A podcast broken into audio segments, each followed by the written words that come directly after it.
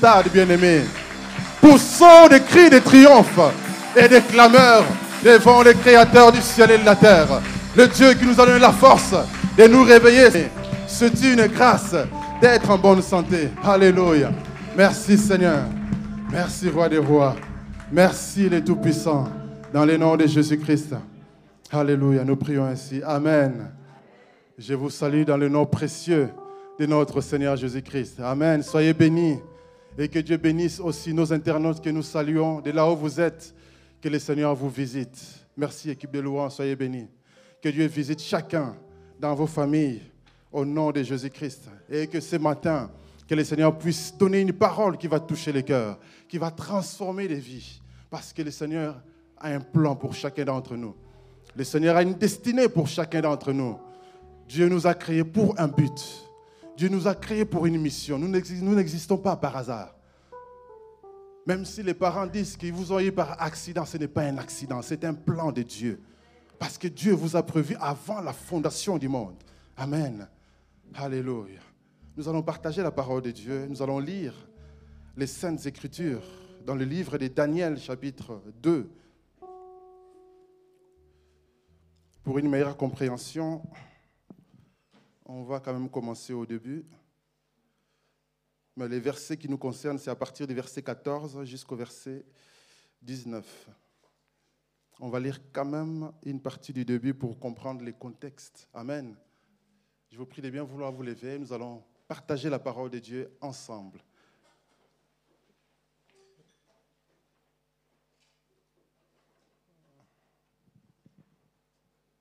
Voilà, voilà. Si la projection ne marche pas, alors chacun va prendre sa Bible. Voilà pourquoi c'est important de toujours apporter sa Bible. Amen. Voilà, on va lire ensemble à partir du premier verset. Voilà, c'est prêt. La deuxième année du règne de Nebuchadnezzar, Nebuchadnezzar eut des songes. Il avait l'esprit agité et ne pouvait dormir. Les rois fit appeler les magiciens, les astrologues, les enchanteurs et les chaldéens pour qu'ils lui disent ses songes. Ils vinrent et se présentèrent devant le roi. Le roi leur dit, j'ai eu un songe, mon esprit est agité et je voudrais connaître ces songes. Les Chaldéens répondirent au roi en langue araméenne, Ô roi, vis éternellement, dis les songes et tes serviteurs, nous les donnerons l'explication. Le roi reprit la parole et dit aux Chaldéens, la chose m'a échappé. Si vous ne me faites connaître les songes et son explication, vous serez mis en pièces et vos maisons seront réduites en état d'immondice. Mais si vous me dites les songes et son explication, vous recevrez de moi des dons, des présents et des grands honneurs. C'est pourquoi dites-moi les songes et son explication. On va s'arrêter là un moment. On va sauter parce que le temps avance. On va aller directement sur le verset 11. Verset 11, nous allons lire à partir du verset 11 maintenant pour gagner du temps. Verset 11, ça dit, ce que le roi demande est difficile. Il n'y a personne qui puisse dire au roi, excepté les dieux dont la demeure n'est pas parmi les hommes. Là-dessus, le roi se en colère et s'irrita violemment. Il ordonna qu'on fasse périr tous les sages de Babylone. La sentence fut publiée. Les sages allaient être mis à mort. Et l'on cherchait Daniel et ses compagnons pour les faire périr. Verset 14. Alors, Daniel s'adressa d'une manière prudente et sensée à Arioch, chef des gardes du roi, qui était sorti pour le mettre à mort, les sages de Babylone il prit la parole et dit à Arioch, commandant du roi, Pourquoi la sentence du roi est-elle si sévère? Arioch exposa la chose à Daniel. Et Daniel s'est rendu vers le roi et les pria de lui accorder du temps pour donner au roi l'explication. Ensuite, Daniel alla dans sa maison et instruisit cette affaire à Anania, à Michael et à Azaria, ses compagnons les engageant à implorer la miséricorde de Dieu, de Dieu afin qu'on ne fasse pas périr Daniel et ses compagnons et les restes des sages de Babylone. Alors, les secrets furent révélés à Daniel dans une vision pendant la nuit et Daniel bénit les dieux de cieux. Amen. Je vous prie de bien vouloir vous asseoir, bien-aimés. Donc, au travers de ces textes, nous voyons que nous sommes dans un contexte de crise. Donc, il y a deux ans par rapport à cette histoire, Nebuchadnezzar, roi de Babylone, il va aller siéger Jérusalem. Il va aller prendre Jérusalem parce que Jérusalem était livré entre ses mains par Dieu lui-même parce que les enfants d'Israël avaient déshonoré son alliance. Ils s'étaient écartés de l'alliance des dieux. Alors lorsque nous entrons dans l'idolâtrie, lorsque nous, nous abandonnons les voies du Seigneur, ce que Dieu nous avait donné, Dieu va les livrer entre les mains des ennemis. Ça nous servira des leçons. Voilà pourquoi les temps de crise sont souvent des temps où Dieu nous apprend des choses. Et dans ces contextes, vous voyez que Daniel, ça faisait donc la première année de Nebuchadnezzar, il a pris Jérusalem, il a ramené les, nobles, la famille de, la race royale des, gens de la tribu de Juda, les a ramenés en captivité à Babylone. Alors lorsqu'ils arrivent à Babylone, la première année, Daniel et ses compagnons, dans le chapitre 1, ils sont, entrés dans une école, l'école des sages. C'est là qu'on leur apprenait la science, la littérature chaldéenne, et il s'est avéré qu'ils étaient dix fois plus intelligents que les autres parce qu'ils avaient pris des bonnes résolutions, ils ont cherché à honorer Dieu. Ça, c'est dans le chapitre 1. Et ici, on voit la deuxième année. En fait, la formation que Daniel suivait et ses amis, c'était trois ans de formation. Donc, pendant que cet événement se passe, ils étaient encore dans l'étude. C'était encore des gens en train d'étudier, en train d'apprendre encore, parce que nous sommes à la deuxième année du règne de Nebuchadnezzar, roi de Babylone. Alors, il y a un songe il n'a pas oublié les songes, si vous lisez très bien. C'est pour ça que je voulais qu'on lise cette partie. Il n'a pas oublié les songes, il a fait un songe. Son esprit est agité. Ça veut dire qu'il ressent qu'il y a un message derrière, mais il ne comprend pas. Il est troublé, il n'arrive plus à dormir. Alors, il va chercher les astrologues, il va chercher les sorciers, les envoûteurs. Parce que vous savez, tous les rois du monde ont dans leur entourage des gens spirituels. Jusqu'aujourd'hui, ça continue. Quand on voit des gens chefs de cabinet, ce sont des gens spirituels, ce sont des gens qui ont souvent l'air, l'air personne de l'ombre à côté pour faire tout un tas de choses. Lorsqu'il faut prendre des décisions, ils vont consulter. On le sait. Et donc, dans l'entourage du roi, il y avait ces gens-là. Parce que la Bible ne cache rien. La Bible nous montre qu'il y avait des envoûteurs, des sorciers en d'autres termes, des occultistes. Et donc, dans cette histoire, le roi va faire ses songes. Il ressent que c'est un message. Parce que vous savez, Dieu parle à tout le monde. Et c'est un message qui vient de la part de Dieu. Et comme lui, étant païen, ne connaissant pas Dieu, il ne peut pas interpréter ses songes. Il a besoin de quelqu'un pour interpréter. Les astrologues ne peuvent pas. Les sorciers ne peuvent pas. J'avais expliqué déjà dans la dernière prédication comment ces gens-là sont limités parce qu'il y a plusieurs dimensions des révélations. Il y a des révélations qui touchent dans la dimension naturelle, terrestre. Par exemple, lorsque vous observez une, euh, une chenille qui devient papillon, on apprend la sagesse de Dieu. On comprend comment une personne peut être transformée, qui peut quitter la vie du monde, devenir enfant de Dieu, comment vivre la transformation, devenir une nouvelle créature. Ça nous apprend ces choses. Lorsqu'on observe les animaux, les lions, on apprend le leadership. On voit comment les lions, c'est un leader. Il est audacieux, déterminé il n'est pas l'animal le plus fort, le plus robuste, mais il ose attaquer le plus robuste parce qu'il est audacieux. Lorsqu'on observe les damans, qui sont les animaux faibles, mais ils s'appuient sur le rocher qui est Christ. Ça nous apprend qu'on peut être faible, comme on a chanté tout à l'heure, mais devenir plus fort parce qu'on a Christ en nous. Amen. Ça, ce sont des choses. Et dans les dimensions des astres, il y a aussi des révélations et des messages. Voilà pourquoi les mages, lorsque Jésus est né, ils ont vu son étoile et ils sont venus l'adorer parce qu'ils ont capté un message. Dieu a placé les étoiles, nous dit Genèse 1, 14, comme des luminaires pour marquer les temps et les époques. Si on veut discerner les temps et les saisons, les époques, on doit observer les ciels, on doit comprendre ce qui se passe là-haut. et il y a des messages. C'est voilà pourquoi Dieu ne voulait pas que les enfants de Dieu consultent les astrologues et toutes ces choses, les horoscopes et autres. Parce que les gens là du monde ont perverti ces choses. Ils ont commencé à adorer les astres. Or, les astres sont des créatures de Dieu. Dieu les a créés. Dieu a créé ces choses pour marquer les temps et les époques. Ça ne veut pas dire qu'on doit commencer à adorer des choses que Dieu a créées pour un but. Ça va, bien aimé Donc, c'est vraiment ça. Alors, lorsqu'il y a une révélation dans ce niveau-là, même les astrologues peuvent capter des messages, comprendre certaines choses. au niveau des constellations et autres, les zodiaques, toutes ces choses-là. Maintenant, il y a une autre dimension.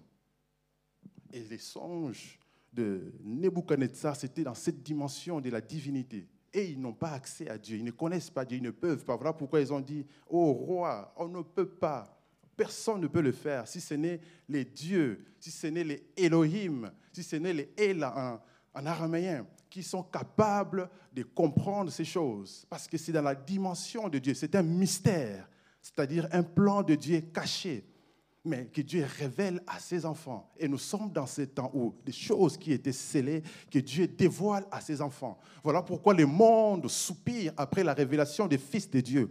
Parce que les fils de Dieu sont comme de Dieu. C'est eux qui se révèlent, c'est eux qui révèlent la, la nature de Dieu, c'est eux qui révèlent la divinité, c'est eux qui révèlent qui est Dieu en ces temps-ci. Et Jésus-Christ qui est notre chemin, qui est la vérité, qui est la vie, lui, il est venu nous montrer comment on peut opérer comme Dieu sur la terre. Amen.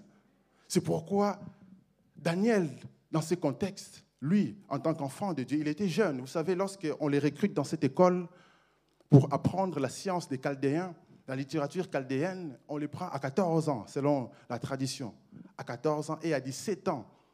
Trois ans après, il termine, il commence à travailler aux côtés du roi. Mais là, Daniel et ses amis, c'était des jeunes. Vous savez, quand on est adolescent, on est prêt à tout faire. Hein. On veut, goûter à tout. On veut goûter à la vie. On se prend pour les maîtres du monde. On croit qu'on est stylé, on croit qu'on est quelqu'un, on croit qu'on parle mieux que les parents, on croit qu'on connaît mieux que les parents. Mais ces jeunes gens étaient humbles.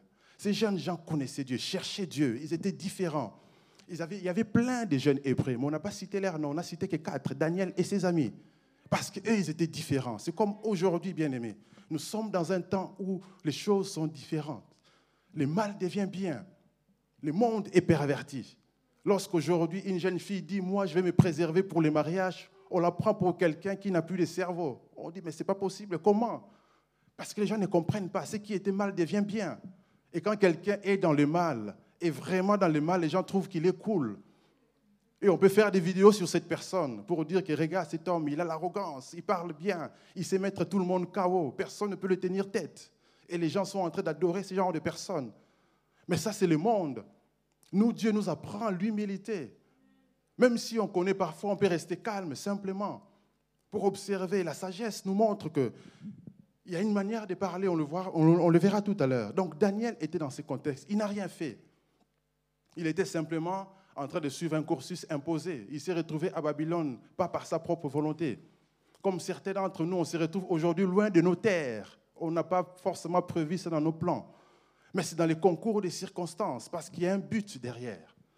Donc, quelque part, ils sont venus ici pour apprendre, parce que la crise nous apprend aussi des choses. Et donc, peu importe ce que vous traversez, bien aimé, si vous êtes dans un temps de crise, si vous êtes dans un temps très difficile, où les choses sont difficiles pour vous, cherchez simplement à comprendre quel est le message de Dieu pour votre vie par rapport à ces temps. Dieu ne vous a pas envoyé des choses pour vous tuer. Et j'aimerais dire à quelqu'un ce matin, cette crise ne va pas te tuer. Tu ne mourras pas dans la crise. Ton entreprise ne mourra pas dans cette crise. Ton emploi ne mourra pas dans cette crise. Ta santé va tenir. Tu ne mourras pas parce que Dieu a un plan pour toi, bien-aimé. Dieu a un plan pour toi. S'il y a une chose à retenir, sache que tu ne mourras pas dans ces temps de crise. Tes projets ne vont pas mourir. Ton foyer ne va pas mourir. Tu ne divorceras pas parce que Dieu a un plan. Amen. Dieu a un plan. Il y a des choses qui nous tombent dessus. Il y a des gens qui ont divorcé sans forcément chercher le divorce. Il y a des gens qui sont au chômage sans les chercher. Il y a des gens qui sont en prison sans les chercher. Tu n'as rien fait. Tu te retrouves du jour au lendemain en prison sans savoir pourquoi ni comment. Tu cherches un avocat, il n'y a pas d'avocat. En prison. Il y a des gens qui se retrouvent dans tout un tas de problèmes. Parfois, quand il y a ce genre de circonstances, on se pose la question, mais où est Dieu dans tout ça? Pourquoi est-ce que ça m'arrive? Pourquoi ça? Pourquoi la crise? Daniel était là, il n'a rien fait. Il est avec ses amis, il est jeune, adolescent, en train de suivre un cursus dans un pays étranger. On ne sait pas où étaient leurs parents, la Bible n'en parle pas, on ne sait pas. Et donc, il se retrouve là, loin. Et là, il y a la sentence du roi qui tombe, un décret qu'on doit tuer tous les sages, même ceux qui étaient encore en train d'apprendre, ils doivent mourir. À l'époque, il n'y avait pas l'armistice international. Il n'y avait pas tous ces genres d'organisations qui défendent les droits humains. Quand le roi dit que tu vas mourir, tu meurs. Il n'y a pas d'avocat, il n'y a pas de procès. Parce que le roi a les droits sur tout le monde, il a les droits sur tout, il est même un Dieu. Les gens doivent l'adorer. Que faire? C'est là qu'on va voir, au travers de ces messages, trois clés. Trois clés pour surmonter la crise. Nous allons voir comment, au travers de la parole de Dieu, on peut surmonter une crise. Amen. Amen. Est-ce que c'est clair pour vous jusque-là? Est-ce qu'on peut avancer, bien-aimé? Yes. Donc, on peut surmonter la crise. La crise de la pandémie nous montre que les experts de ce monde, les scientifiques, ils sont limités. on, a, on cru qu'il y a un vaccin, que si les vaccins arrivent, ça va se calmer. Non, c'est pire encore. La contamination continue. Donc il n'y a pas de solutions humaines. C'est là que nous, on doit jouer notre rôle, bien-aimés. Parce que le monde nous attend. Le monde n'a plus de solution. Le monde a besoin de Dieu en ce moment. C'est là où on doit plus se cacher, bien-aimés. C'est là où on doit chercher Dieu plus que jamais pour trouver des solutions. Et au travers de ces messages, nous allons voir que chaque enfant de Dieu peut surmonter une crise. Chaque enfant de Dieu peut surmonter une crise. Ce qui vous arrive, bien aimé, c'est déjà arrivé, il n'y a rien de nouveau sous les cieux. Votre problème, vous n'êtes pas isolé dans ce problème. Il y a des gens qui ont vécu la même chose. Et Dieu les a secourus. Dieu va vous secourir aussi. Dieu va vous secourir aussi. Alors la première des choses par rapport à ces textes est que pour surmonter cette crise, la première des choses, il faut savoir négocier. Il faut user des bonnes manières. Amen. Il faut savoir négocier. Lorsque vous avez affaire à quelqu'un qui est plus fort que vous, à quelqu'un qui est plus puissant que vous, à quelqu'un qui vous dépasse en tout, et oui, il y a un problème, il vaut mieux négocier. Et Daniel, la Bible dit qu'il a parlé, il s'est adressé d'une certaine manière. Il a parlé avec tact, il a parlé avec, avec politesse, avec diplomatie. Parce que parfois, nous les chrétiens, on est un peu à côté de la plaque dans certaines choses. On ne parle pas bien, même à notre Dieu. Il suffit d'entendre certaines de nos prières. Seigneur, si tu ne me donnes pas, c'est fini, j'arrête de prier. Je deviens païen. Parce que j'ai donné ma vie à toi, mais tu ne fais rien pour moi. Non, Dieu est Dieu. Il est notre Seigneur, il est notre Dieu, même s'il est notre Père. Est-ce qu'on parle comme ça à son papa? Non. On respecte nos parents. N'est-ce pas?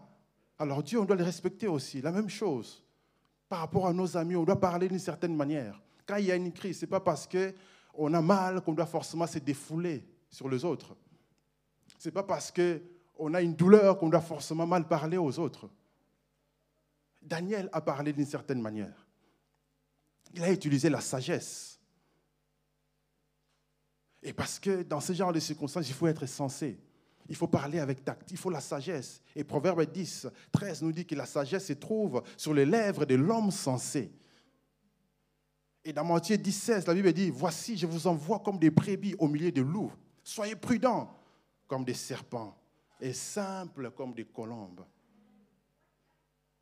En Chine, vous verrez que l'église se développe, mais il n'y a pas de méga church. Vous ne verrez pas des pancartes des églises.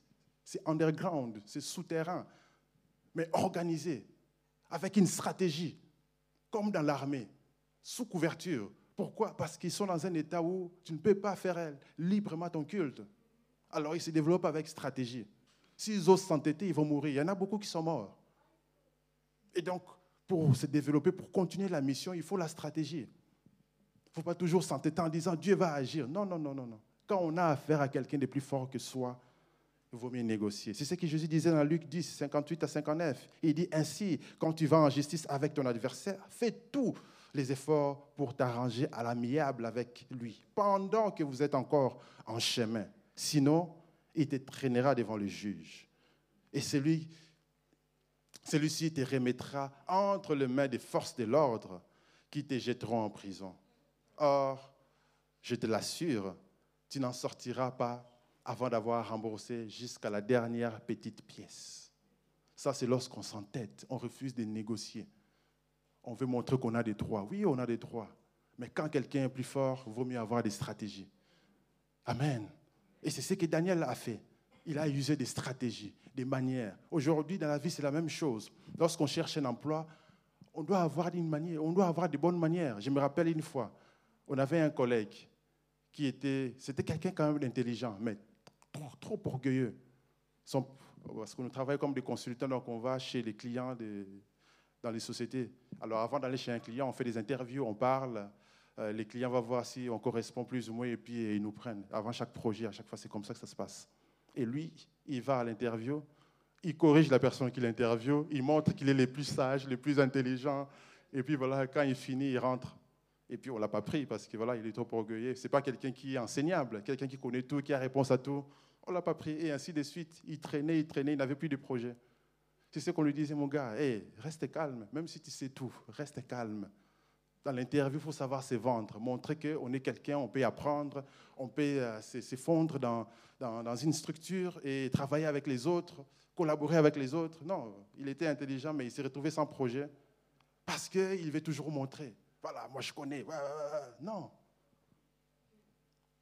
Mais il ne faut pas non plus être dans l'extrême où on vous pose des questions, vous ne savez pas parler. Non, il faut parler, il faut savoir communiquer. Utiliser les bonnes manières que nos parents nous ont appris. La politesse, les bonjours, les au revoir, les comment ça va, toutes ces choses-là, ça fait partie des compétences de la communication et ça nous ouvre des portes. Il suffit de faire un bon sourire à quelqu'un, un bonjour, ça vous ouvre la voie. Et on a plus facile à parler à quelqu'un qui nous sourit que quelqu'un qui a un visage bien serré. Là. Et c'est ça qui nous apprend dans la crise. Ce n'est pas parce qu'il y a un problème, qu'il y a une tension qu'on doit forcément se fermer, on doit forcément crier sur les gens, on doit forcément montrer qu'on a raison. Non, Parfois, il faut savoir rester tranquille. Parfois, il faut savoir avoir des bonnes manières, parler avec tact, utiliser la diplomatie, savoir se vendre. Quand on est commerçant, on doit se vendre. On doit savoir montrer que non, notre produit fonctionne, montrer les bénéfices de ces produits, savoir montrer que ce qu'on fait, c'est bien. Et c'est pareil lorsqu'on évangélise on montre aux gens que quand on vient à Jésus, c'est la meilleure des choses à faire parce qu'on donne notre vie à Dieu, on devient enfant de Dieu, on a l'assurance de l'éternité. Même si on meurt, on continue à être en vie, à être euh, vivant aux côtés de Dieu en esprit. On continue à demeurer dans la présence de Dieu. Mais si on décide de ne pas suivre les voies du Seigneur, on se retrouve loin de Dieu. Ça veut dire qu'on passera l'éternité loin de Dieu, dans le tourment. Et donc, ceci nous montre que même lorsqu'on s'approche aussi devant Dieu, on doit parler avec assurance. Même si vous avez péché, bien-aimé, revenez à Dieu. Communiquez avec Dieu. Il faut être sincère devant Dieu. Il faut parler devant Dieu. Ne pas cacher son péché, mais avouer son péché devant Dieu. Plaider devant Dieu. Venir avec assurance pour obtenir miséricorde. Plaider sa cause devant Dieu. Comme le Seigneur le dit, venez, plaidons ensemble. Dieu veut nous entendre aussi. Face à des crises, on doit communiquer aussi avec notre Dieu. Amen. La deuxième des choses que Daniel a fait, c'est qu'il a engagé son équipe. Il a engagé son équipe. Daniel n'était pas seul dans ces combats. Parce que parfois, les chrétiens, on est seuls. Et beaucoup vantent en disant Je suis seul parce que les gens sont méchants, parce que ceci, j'ai parlé de mon problème à telle personne, il a dévoilé à tout le monde, je ne parlerai plus jamais à quelqu'un, mais entre-temps, on souffre seul. Et ça, ce n'est pas les plans de Dieu. Cette année, c'est l'année de l'unité. C'est l'année de l'unité. Amen. Et ça veut dire que on doit être ensemble. Être ensemble ne veut pas dire être avec tout le monde, mais il y a certainement des personnes compatibles avec vous. Et on doit être dans l'équipe. Personne ne peut réussir seul. Personne n'a la capacité de tout faire seul. Même les hommes les plus intelligents, ils ont besoin d'être dans une équipe.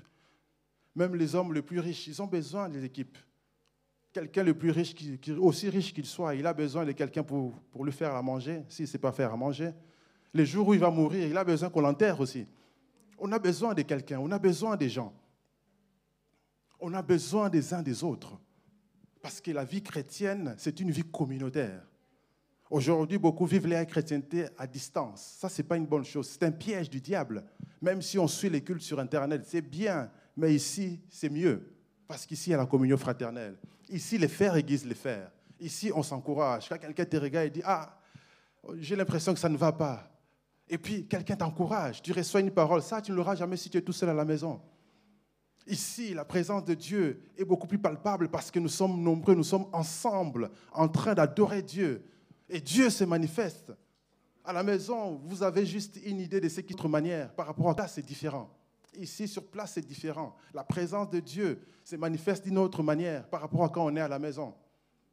Et c'est important parce que ça fait partie des piliers, des fondements de la vie chrétienne, la communion fraternelle. On ne peut pas grandir en tant que chrétien sans la communion fraternelle. On ne peut pas aller loin en tant que chrétien en étant seul. Si Dieu permet que vous soyez seul à cause, de à cause du fait d'être en prison ou je ne sais pas quel genre de choses, ça c'est l'école de Dieu. Comme je disais tout à l'heure, les crises, c'est l'école, ça nous enseigne des choses. Mais la volonté de Dieu est qu'on soit avec les autres. On soit avec les autres en communauté, qu'on soit avec les autres dans la prière. Voilà pourquoi ici Daniel avait ses amis. C'est important d'avoir des amis. C'est important d'avoir des gens sur qui on peut compter. Des gens qui peuvent prier pour nous. Parce qu'à un moment, il y a des temps dans la vie, il y a des saisons dans la vie où vous n'arrivez plus à prier. Quelqu'un qui est dans le coma ne peut plus prier. Quelqu'un qui est malade ne peut plus prier. Le corps est abattu. On a besoin d'être fortifié. Et lorsque les gens prient pour vous, prient pour vous, votre esprit va ressentir la prière, votre esprit va être fortifié. Et vous allez vous relever parce que l'esprit de l'homme le relève. Lorsque le corps est malade, l'esprit peut relever le, le corps. Mais si l'esprit est abattu, qui va te relever? Voilà pourquoi on a besoin d'être ensemble. Ton esprit peut être fortifié lorsqu'on est ensemble. C'est pourquoi Dieu a inspiré à l'homme de Dieu, notre pasteur, que cette année, c'est l'année de l'unité. Mettons l'accent sur l'unité. Ne regardons pas nos différents. Oui, on est différents. Oui, on n'est pas toujours d'accord. Oui, c'est vrai. On ne peut pas toujours être d'accord. Chacun a son point de vue. Mais ce qui importe, c'est l'intérêt de Dieu. Ce qui importe, c'est là où nous allons. Ce qui importe, c'est la cause du royaume de Dieu. Et c'est ça notre but. C'est vers ça qu'on doit aller, vers le but, pas vers des détails. Oh, il a dit le à la place de là. Ça, c'est des détails. Oh, j'aime pas sa manière de parler, c'est des détails. Ce qui importe, c'est le but. Où nous allons. C'est là où Dieu nous amène. C'est vers ça qu'on doit tendre. Et voilà pourquoi c'est important qu'on soit ensemble, dans l'unité. Et qu'est-ce que Daniel a fait? Il a engagé son équipe. L'engagement montre que c'est comme une signature verbale. Ils ont donné de leur honneur de leurs paroles en disant on est ensemble, on est ensemble, Daniel. Parce que c'était Daniel le leader. On pouvait dire Daniel, c'est toi qui es parti négocier, c'est ton problème. Nous, on va chercher un moyen de fuir. Non. Parce que quand Daniel a négocié, les amis n'étaient pas là. Daniel était seul. Il a pris l'initiative, parce que c'était lui le leader du groupe. Il a pris l'initiative d'aller voir les chefs de garde. Et après, le chef de garde lui a donné accès au roi. Il est parti voir le roi. C'était de son propre chef, c'était son initiative en tant que leader. Il a usé de bonnes manières, il a bien communiqué, il a bien vendu le projet, le roi a acheté, il a dit, OK, je te laisse le temps, va prier. Maintenant, il vient vers les amis et il a bien parlé à ses amis et ses amis se sont engagés avec lui en disant, on est ensemble, on va le faire, on va prier, Dieu va se manifester. Le Dieu de nos pères, le Dieu d'Abraham, le Dieu d'Isaac, le Dieu de Jacob, le Dieu qui a délivré Jacob le Dieu qui a délivré Abraham, le Dieu qui a, libéré le peuple de la captivité lorsqu'ils étaient en Égypte, en esclavage. Ce Dieu-là va agir. Alors ils ont prié ensemble. Ils ont resté ensemble. On ne sait pas combien de temps ça a pris. Parce que quand il y a la pression, euh, ce n'est pas évident. Parce qu'on peut facilement céder à la pression. Parce qu'entre-temps, on ne sait pas si on avait déjà commencé à tuer les autres sages. Donc il y avait la pression. Il y avait la pression. Il y avait la pression. Mais ils ont tenu bon parce qu'ils étaient ensemble. Ils se sont engagés, ils ont donné de leurs paroles, ils ont donné de leurs actes et ils ont prié ensemble. Ils ont prié ensemble, ils ont prié. Bien aimé, c'est important d'être ensemble. Et quand on est ensemble, il y a des bonnes règles à appliquer. Parce qu'une relation où les choses sont déséquilibrées, ça ne peut pas tenir dans la durée. Ça ne peut pas tenir dans la durée.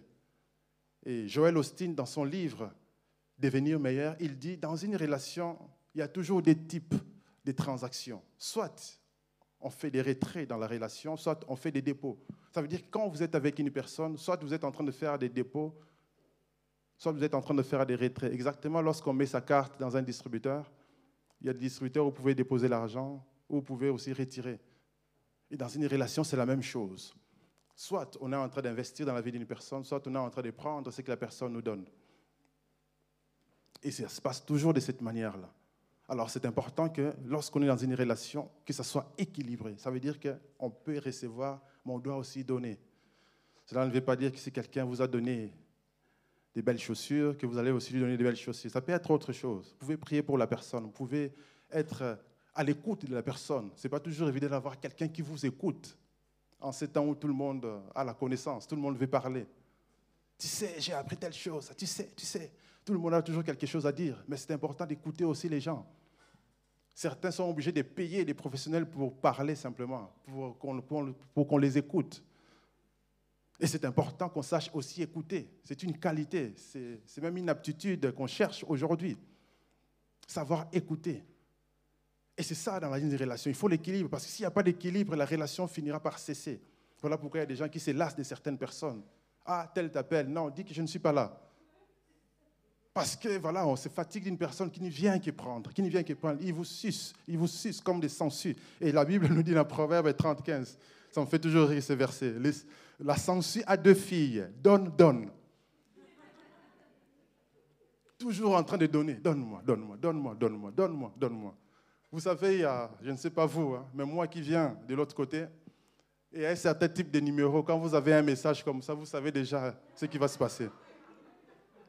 Quand vous voyez simplement les préfixes, vous savez déjà ce qui va se passer.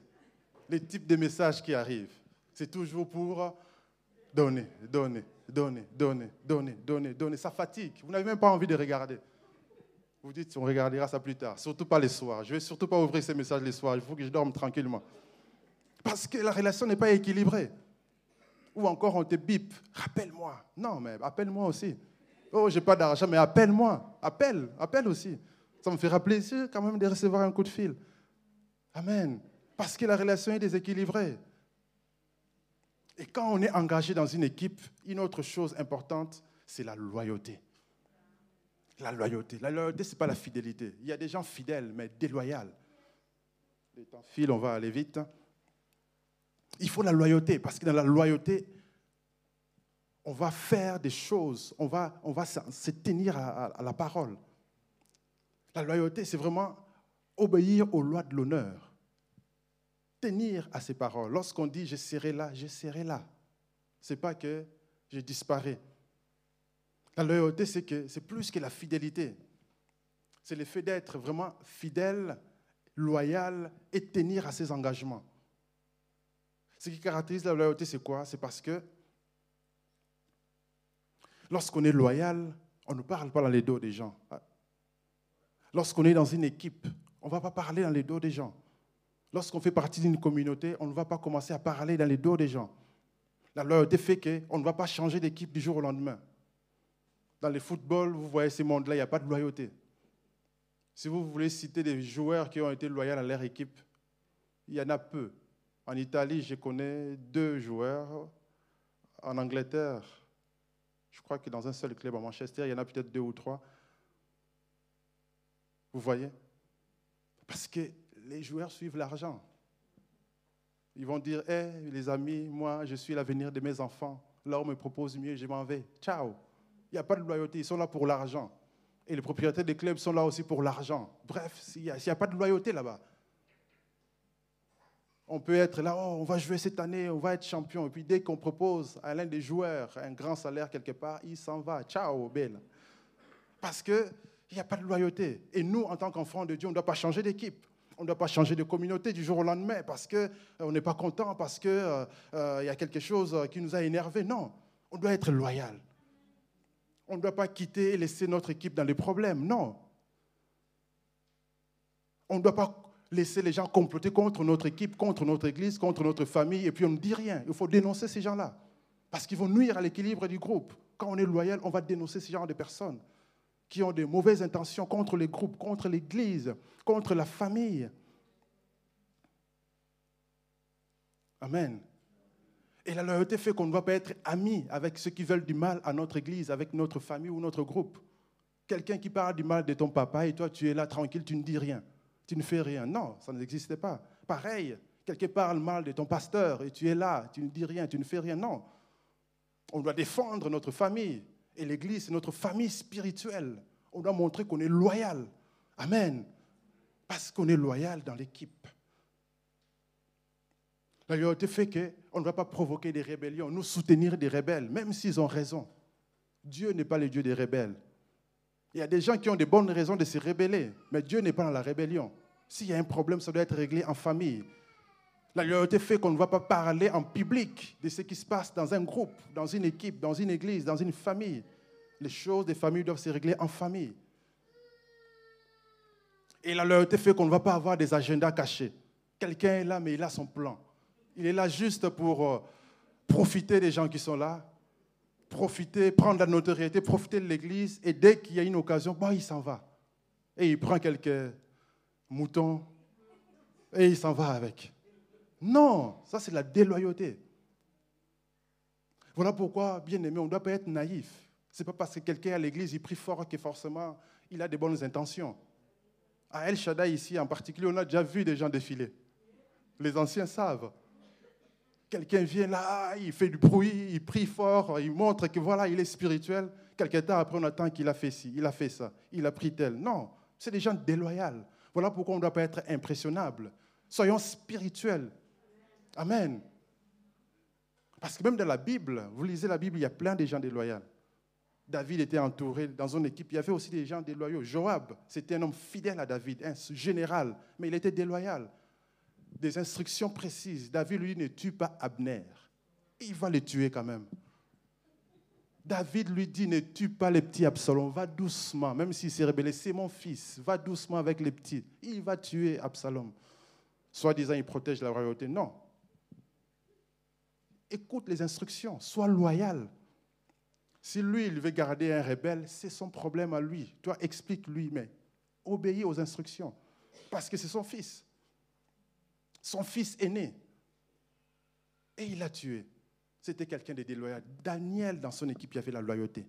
Parce que vous verrez même dans le chapitre 3, il y avait encore une autre crise. Ils étaient dans la fournaise. Ils étaient loyaux. Ils ont tenu bon. Et la fournaise n'a pas pu le brûler. Parce que dans cette équipe, il y avait cette cohésion. Ils étaient jeunes, mais assidus à la prière. Ils étaient jeunes, mais faisant confiance en Dieu et faisant confiance les uns aux autres, inséparables. Et plus tard, on voyait qu'ils étaient tellement loyaux qu'ils s'est renvoyé l'ascenseur. Dans la fin du chapitre 2, on voit que Daniel a eu des honneurs du roi. Mais vous verrez que Daniel a aussi fait la promotion de ses amis. Il leur a donné des positions. Parce que c'est la loyauté. On ne va pas réussir seul. Oh, les amis, priez pour moi. Tu as la promotion, tu laisses tes amis. Non, ce n'est pas la loyauté. Je monte, je monte avec mes amis. On monte ensemble. Amen. Voilà pourquoi, bien aimé, même dans l'Église, en cette année de l'unité, Seigneur, soyons ensemble, bien aimés. Parce qu'ensemble, nous sommes plus forts. Ensemble, nous sommes plus que vainqueurs. Ensemble, nous sommes irrésistibles. Ensemble, nous sommes inarrêtables. Amen. Et la troisième des choses, ils ont imploré la miséricorde de Dieu. Tout à l'heure, on va implorer la miséricorde de Dieu. Il a imploré Dieu. Il a imploré Dieu. Vous remarquez dans la prière que Daniel a fait, Daniel n'a pas prié d'une manière personnelle ou égoïste. Parce que souvent, on a des prières égoïstes. Le verset 18 nous montre que Daniel, il a fait une prière générale. Il a prié pour tout le monde. Il n'a pas prié pour lui-même. Il a dit, Seigneur, il implore la grâce de Dieu. Pourquoi? Pour que Dieu ne fasse pas tuer tous les sages de Babylone. Ces sages-là, c'était des païens. C'était des sorciers. Nous, chrétiens, aujourd'hui, à combien de fois on n'envoie pas les feux chez les sorciers? Daniel a prié que Dieu protège les sorciers là, qu'ils ne soient pas tués. Et ça m'a interpellé, j'ai dit, waouh, souvent on prie des prières égoïstes. Seigneur, protège-moi. Seigneur, souviens-toi de ma femme, de mes enfants. Mais on ne prie pas pour les voisins en bas. Peut-être qu'il a aussi des problèmes. Et ça m'a moi-même interpellé, parce que moi aussi j'ai fait ce genre de prière. Seigneur, souviens-toi de moi. Seigneur, je vais prêcher. Envoie le feu. Seigneur, j'ai besoin du feu. J'ai besoin du feu. Mais j'oublie que les gens ont des besoins. Je dois prier plutôt pour les gens. Que Dieu touche leur cœur, que Dieu touche leurs besoins. Mais si j'ai pris pour le feu, j'ai pris pour moi-même, c'est égoïste. Et ça m'a touché, j'ai dit, oh mon Dieu, c'est vrai. C'est pour ça que parfois, dans le monde chrétien, les choses n'avancent pas parce qu'on est trop égoïste. Dieu n'est pas égoïste, Dieu est pour tout le monde. Et ici, Daniel l'avait compris. Il a prié même pour les sorciers, les astrologues, que Dieu les protège, que Dieu les garde. Combien de fois nous, chrétiens, on envoie le feu chez les sorciers Mais là, Daniel a prié que Dieu les protège. Ça, c'est un autre niveau de spiritualité. J'ai dit, waouh Que Dieu nous aide. Parce que ce qui importe pour Dieu, ce sont ses intérêts. L'intérêt de Dieu, c'est quoi? C'est ce qui est dans sa volonté. La volonté de Dieu est que les méchants ne meurent pas. Ézéchiel 18, 23. La volonté de Dieu, c'est que nous vivons dans un lieu paisible. La pandémie, ce n'est pas bon. On doit prier pour que Dieu éradique ces choses. Parce que ça, ça fait qu'il y ait des tensions, qu'il y ait la crise, toutes ces choses. On doit prier pour la paix de l'Europe. Ce que Dieu veut, c'est notre sanctification. Dieu veut notre réussite. Dieu veut notre guérison. Dieu veut notre protection. Mais il faut prier maintenant par rapport à ça, pas par rapport à nous-mêmes seulement, mais par rapport à l'ensemble. C'est pourquoi Jésus apprenait la prière aux disciples et disait, priez notre Père, pas mon Père, mon Papa, mon Dieu. Souvent, on est toujours solo, égoïste. Mais non, prions pour l'ensemble. Père, notre Père, toi qui es aussi, que ton nom soit sanctifié, parce que c'est le Dieu de nous tous. Amen. C'est notre Dieu à nous tous. Et lorsque on prie de cette manière, en engageant Dieu, en cherchant à défendre les intérêts de Dieu, Dieu se manifeste. Daniel n'a pas dit, Seigneur, donne-moi la vision, que ces sorciers m'envoient, que réellement j'ai un Dieu puissant, qu'ils voient que j'ai un Dieu fort. Non, il a dit, Seigneur, et compassion, il a imploré la miséricorde. Seigneur, ne fais pas tuer ces gens-là. Et l'intérêt de Dieu, c'est que les méchants ne meurent pas. Alors, pour résoudre les problèmes, Dieu lui a donné la révélation. Et la crise a été résolue. Parce que Daniel n'a pas été égoïste. Parce que Daniel, il a eu des bonnes manières. Daniel, il a engagé l'équipe. Il n'a pas travaillé en solo en tant que leader. Il a engagé son équipe. Il n'a pas été seul. Et il a prié. Ils ont prié ensemble. Dieu s'est manifesté. Nous allons nous lever, bien aimés. Nous allons crier à Dieu. Équipe de louange, si vous pouvez avancer, s'il vous plaît. Nous allons engager Dieu. Nous allons prier aussi. Je ne sais pas quelle crise vous êtes en train de traverser. Nous allons crier à Dieu. J'écris à toi. Nous allons crier à Dieu que Dieu se manifeste.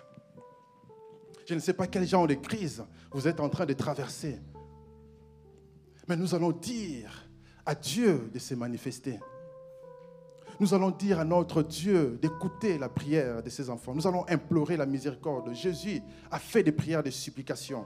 Lorsqu'on implore Dieu, on est en train de supplier Dieu. Dieu dit, fais en tout toutes sortes de prières par l'Esprit des prières de supplication par l'Esprit, des prières de supplication, c'est des prières instant.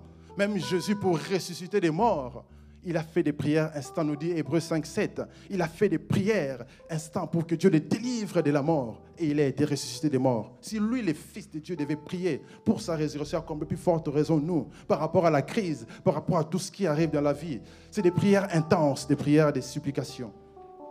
Alléluia. J'écris à toi. Oh, chantons-les tous ensemble au nom de Jésus.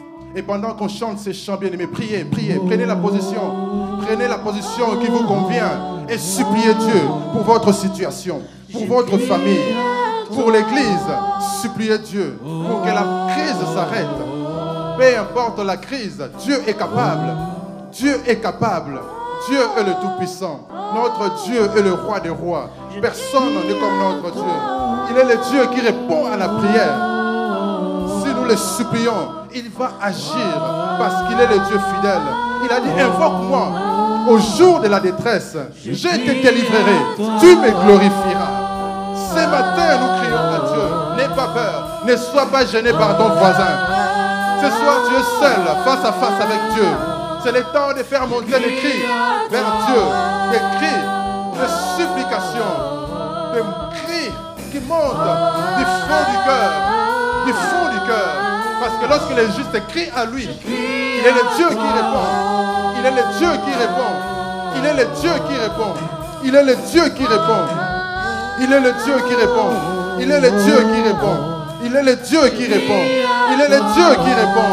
Parce que nous crions à lui, il répond à la prière. Lorsque nous crions à lui, il nous exauce. Père, souviens-toi de ces pays de Luxembourg. Père, nous te supplions pour le Luxembourg. Père, bénis le Luxembourg. Père, bénis les grands duchés. Père, bénis le gouvernement de Luxembourg. Père, bénis les grands ducs. Nous te supplions, éradique cette pandémie loin de ce pays. Au nom de Jésus. Ta volonté, Père, est que les, les, les méchants ne meurent pas. Il y a beaucoup de gens qui meurent dans cette crise. Nous refusons la mort, même des méchants. Nous refusons leur mort. Père, nous te supplions, manifeste-toi. Manifeste-toi, manifeste-toi. Beaucoup sont au chômage à cause de la crise. Ce n'est pas ta volonté, Père. Nous te supplions, manifeste-toi. Beaucoup perdent leur entreprise à cause de la crise. Seigneur, nous te supplions. Nous refusons des faillites. Nous refusons des faillites. Nous refusons des faillites. Au nom de Jésus. À cause du confinement, beaucoup sont au bord du divorce. Beaucoup divorcent. Nous refusons cela, Père. Nous te supplions. Nous te supplions. Manifeste-toi. Manifeste-toi. Nous te supplions, Père. Nous te supplions, Père. Nous te supplions. Nous te supplions. Nous te supplions. Manifeste-toi. Oh, dans nos familles. Manifeste-toi. Dans les pays. Manifeste-toi. Dans les pays. Manifeste-toi, Yahweh. Manifeste-toi. Nous te supplions. Nous te supplions, Père. Manifeste-toi. Nous te supplions. Manifeste-toi. Nous te supplions. Maquete les bros.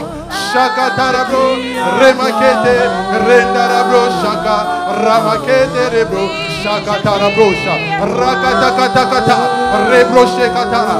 Au nom de Jésus-Christ, rabroche, remakete, ramakere broshanda, karabro shanda. Karamashika, Karamashika, Ramakete Kerebro, Shanda Rakatarabro, Renda Katarabosha, Keremashe Kerebro, Keremashandara, Karamashendarabro, Karamashanda, Ramakoto Kere, Remashendere, Karamashe Kerebro. Réponds Seigneur aux besoins de ton peuple. Nous te supplions, Père, réponds aux besoins de ton peuple. Réponds aux préoccupations de ton peuple, car tu es aussi un bienfaiteur. Nous te supplions que les malades soient guéris, que les malades soient guéris. Au nom de Jésus, au nom puissant de Jésus. Que les malades soient guéris au nom de Jésus-Christ. Père, visite les familles. Père, délivre les familles. Père, délivre les familles. Au nom de Jésus. Au nom de Jésus-Christ. Au nom de Jésus-Christ. Seigneur, écoute la prière de tes enfants. Au nom de Jésus-Christ. Ragata karabrosha reba kerebrosha kerema kete rabroshe yabra rabroshe kerebro karamashendere kerema katarabro shakatara makete rama koto kete kata rondo koto koto kete kata kara shendere kata katarabro Sandara kata karabro sanda remakete kata karabro sandara brosha. Kerema shendere, karama shandara, kerema kedere, karama shandara, kerema kedere, karama shandara, kerema shekere, karama shendere, kerema karabro, shakatarabro, rakata kete, rebro sheyabra, kerema sheke, rema kerebro. Père, réponds, délivre-nous, Père, délivre-nous, Père, délivre-nous, Père, délivre-nous, Père, délivre-nous, Hey, karabro,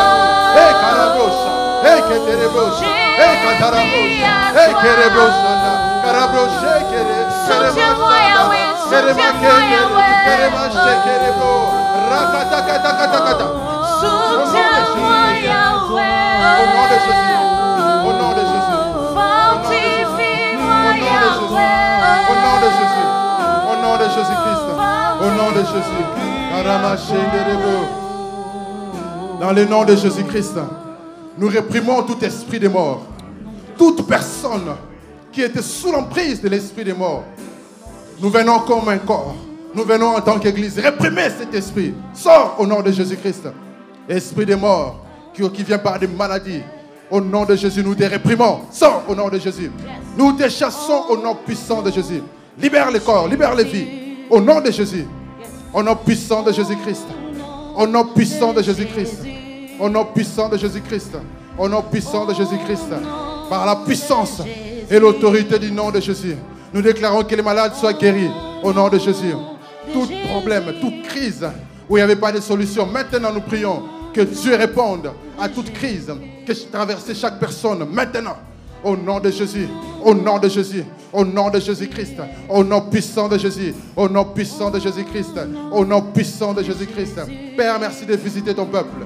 Père, merci d'agir puissamment dans la vie de ton peuple. Merci, Père, parce que tu réponds à la prière. Nous crions à toi, tu réponds à la prière. Tu délivres ton peuple du danger. Seigneur, merci, parce que tu donnes encore un espoir. Nous comprenons qu'on ne mourra pas dans cette situation. Personne ne mourra dans cette crise. Personne ne tombera en faillite dans cette crise. Personne ne va être au chômage dans cette crise. Personne ne va divorcer dans cette crise. Nous déclarons au nom de Jésus-Christ, parce que tu visites ton peuple, tu réponds à la prière de ton peuple. Nous te disons merci. Nous t'acclamons, Yahweh. Nous t'acclamons, Seigneur. Nous t'acclamons. Nous poussons des cris de joie.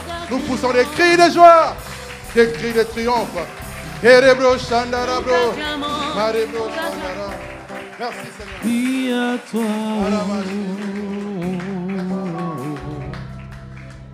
À toi.